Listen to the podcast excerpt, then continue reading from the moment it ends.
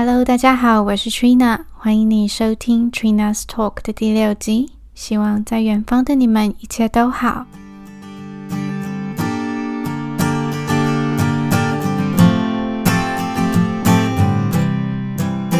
在今天的节目开始之前，我想先跟你们小聊一下近况。Trina's Talk 这个节目从五月到现在已经开播了两个多月。虽然我更新的速度是两周一次，并没有像其他 podcast 这么频繁，但是我非常感谢曾经收听过跟正在收听的你们，谢谢你们的订阅与支持。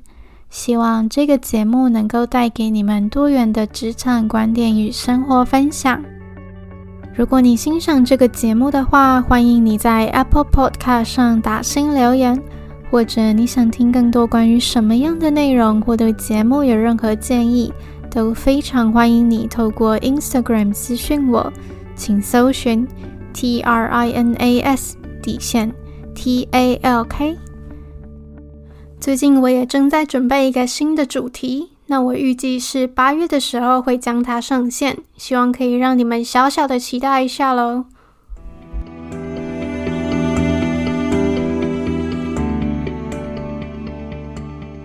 最近随着疫情的减缓，许多公司的招聘都渐渐的有在进展。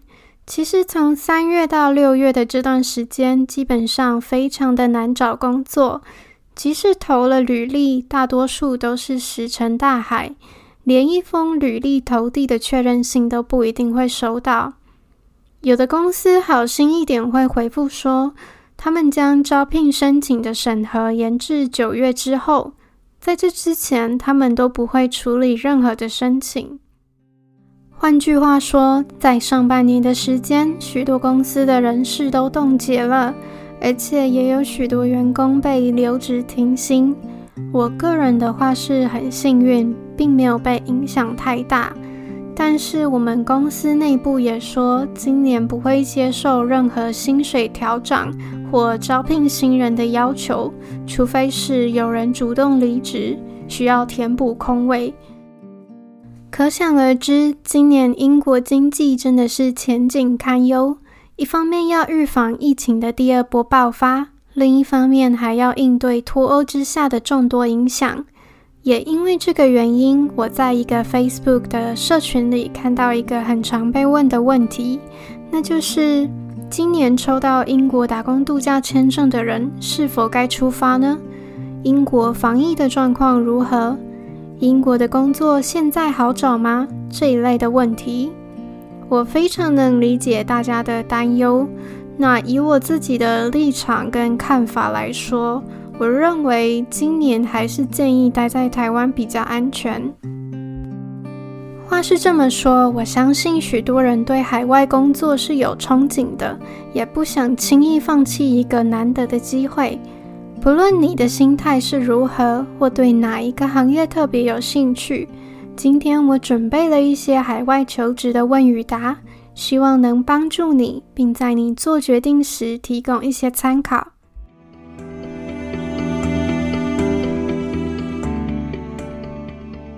身为整理控的我，条列了五点。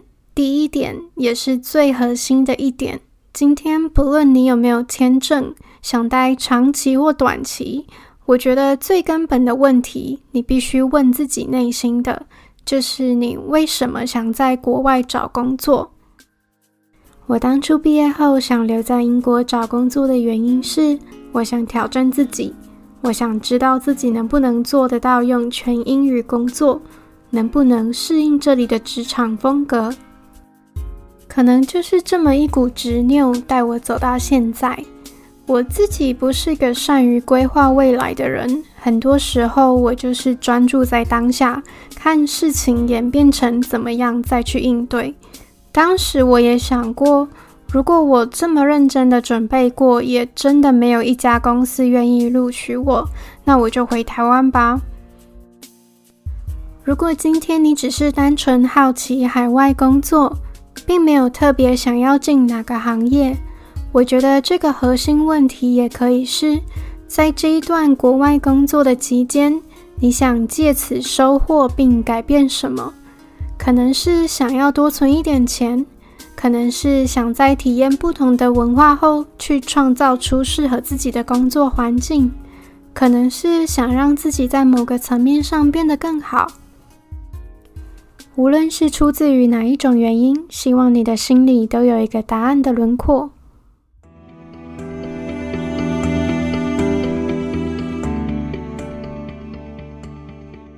第二点是，你的履历是否有因地制宜？每个国家的职场风格都不太一样，要求的履历格式也不尽相同。投履历之前必做的事情就是把格式弄清楚。以我个人的经验来说，如果今天你想投的是英国的职缺，需要在网络上申请的，那你的履历格式一定要直接重点，不需要写自传。基本上把自己的履历控制在 Word 的两页内，不用放大头贴，格式不用花俏，版面整齐，一目了然就好。在内容上可以用一个心法去写你的履历，简称 CAR，C-A-R，Challenge Action Result，并且用条列式的方式去写你的工作经历。很重要的一点是，不要用同一份履历去投所有的职缺。即使是类似的工作，举例来说，假如今天你想投的是数据分析师的工作，虽然软实力上应该是大同小异，但是硬实力上可能每家公司要求的会有所差异。这时候就要针对每个职缺的工作内容去细微调整你的履历，将一些职缺内容有提到的关键字安插在你的履历上。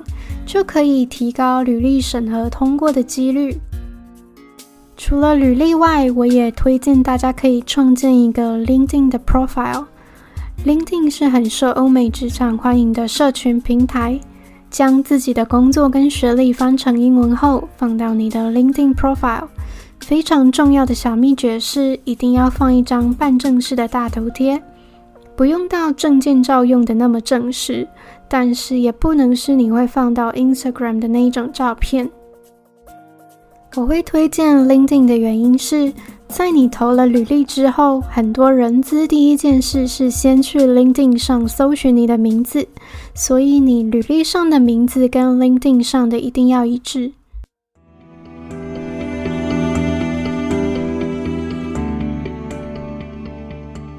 第三点是。你是否有先去了解你有兴趣的行业在当地的动向跟近况？这时候可以去多看一些国际新闻，去判断时事对这个产业的影响，以及多阅读关于那个行业的文章与评论。这么做不仅可以帮助你了解这个产业在当地的发展，跟在台湾的有什么区别，也能够让你更快进入状况。并且去评估自己的优势跟可以加强的地方。这就像是，如果今天你要去一个从来没有去过的城市自助旅行，你需要先对那个城市做一点调查，之后在安排行程跟住宿时才有头绪。当你在了解产业近况的同时，别忘了写下一些重点笔记，并且再内化成自己的东西。因为当你去面试时，很有可能会被问到这题。跟大家分享一个我老公的经验：之前他在面试一家金融业的公司时，有个面试官就问他知不知道最近的产业走向以及对他们公司的影响。因为我老公原本不是在金融业，所以这题就差点考倒他。不过，面试官也不是真的想为难你，或期待听到一个非常精辟的回答。有的话当然是很棒，但我觉得他们只是想知道你是否真的对这个行业有热忱，平常有没有关注这个行业的消息。所以幸好平常我老公有在看新闻，所以就算这题他答得不太好，还是顺利的进到下一关面试。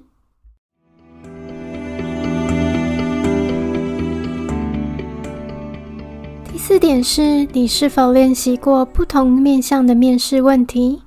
一般来说，面试问题分很多种，有基本题、情境题、行为题。技术题，还有刚刚第三点提到的时事题。另一方面，你有没有练习过视讯面试、录影面试、真人面试，或甚至团体面试呢？我的经验是，一定要对公司特色、产品内容，还有工作职缺非常了解，这就是基本题会涵盖的内容。我也发现，情境模拟题跟行为表现题是你在英国面试时一定会被问到的问题。假设今天你面试的工作是销售部门的业务，那面试官可能会问你，被客户刁难时你会怎么办？或是，请你表述一个你有展现过领导力的例子。这些都只是我的举例，你可以根据你所做的工作跟所在的行业去延伸出类似的题目，然后自己准备三到四个范例来应用。你也可以上一个网站叫做 Glassdoor 去看别人分享被问过的面试题目，虽然你不一定会被问到一模一样的。至少心里有个底，比较踏实。另一方面，我也建议大家多练习录影面试。录影面试通常在面试大公司的职缺时比较容易遇到，这也是我比较不擅长的一块，因为我就是对镜头会尴尬癌发作的人。所以你可以试想自己对哪一种面试方式比较不自在，就不断的去练习。我觉得面试这一块真的没有捷径，就是要不断的练习，练到你能够熟练的将自己准备的工作范例们套用在不同问题的回答中。为了投入自己心目中理想的工作，有时候多走一点路也没关系吧。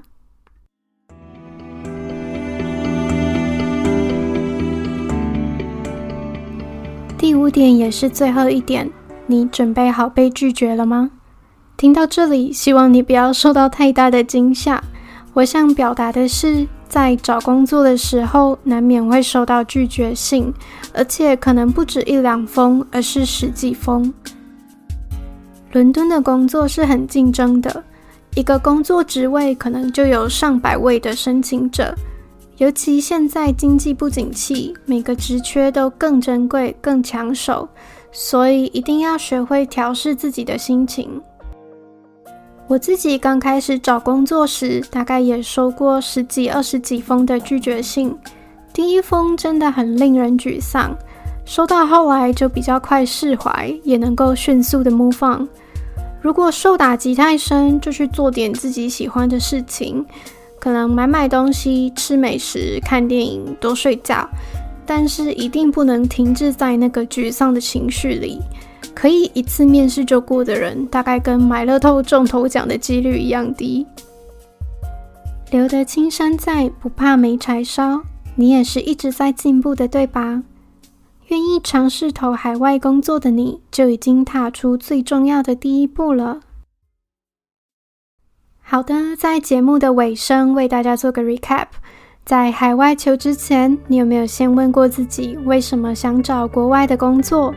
你的履历是否有因地制宜？你有去了解相关产业的动向吗？你是否练习过不同面向的面试与问题？你准备好被拒绝了吗？最后，非常感谢收听这一集节目的你，希望你能够帮我一个忙。如果你欣赏的话，请在 Spotify 上追踪，或在 Apple Podcast 上订阅 Trina's Talk。